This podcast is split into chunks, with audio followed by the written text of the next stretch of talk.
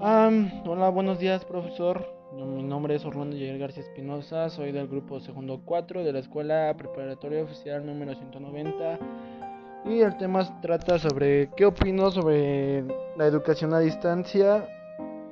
Creo que, bueno, en mi opinión, ha sido un poco súper difícil, ya que tenemos problemas ya sea de internet, de conexión, de información, no lo sé. Para mí se me ha vuelto un poco mucho más difícil sobre estar en la escuela.